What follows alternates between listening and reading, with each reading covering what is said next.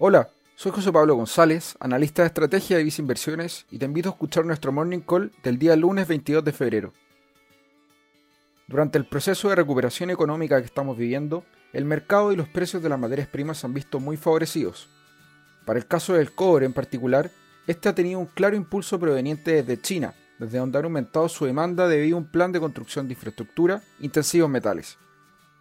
Además, por el lado de la oferta de cobre, se estima que va a existir un déficit cada vez mayor, producto de que la inversión en la industria minera ha caído durante la última década debido a los bajos niveles de precios del cobre, lo que ha llevado a que los nuevos descubrimientos de cobre se han ido reduciendo de manera importante. Durante las últimas jornadas, el precio de los futuros de cobre alcanzaron los 4,07 dólares la libra, su mayor nivel desde 2011, y algunas casas de estudio como Goldman Sachs estiman que podría llegar a los 4,76 dólares la libra en un horizonte de 12 meses.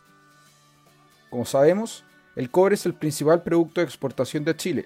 por lo que un auge en su precio beneficia directamente a la economía del país, lo que podría arrastrar a un mejor rendimiento de la bolsa chilena. Esto, sumado a un proceso eficiente de vacunación como se está llevando hasta ahora, puede guiar a una pronta normalización de la actividad económica nacional, lo que nos hace tener perspectivas positivas para la renta variable local. Te invitamos a invertir en esta clase de activo mediante nuestra cartera de acciones recomendadas o mediante nuestro fondo mutuo destacado Visa Acciones Chile Activo. Finalmente, si quieres saber más sobre nuestras recomendaciones, te invitamos a visitar nuestra página web visainversiones.cl o contactando directamente a tu ejecutivo de inversión.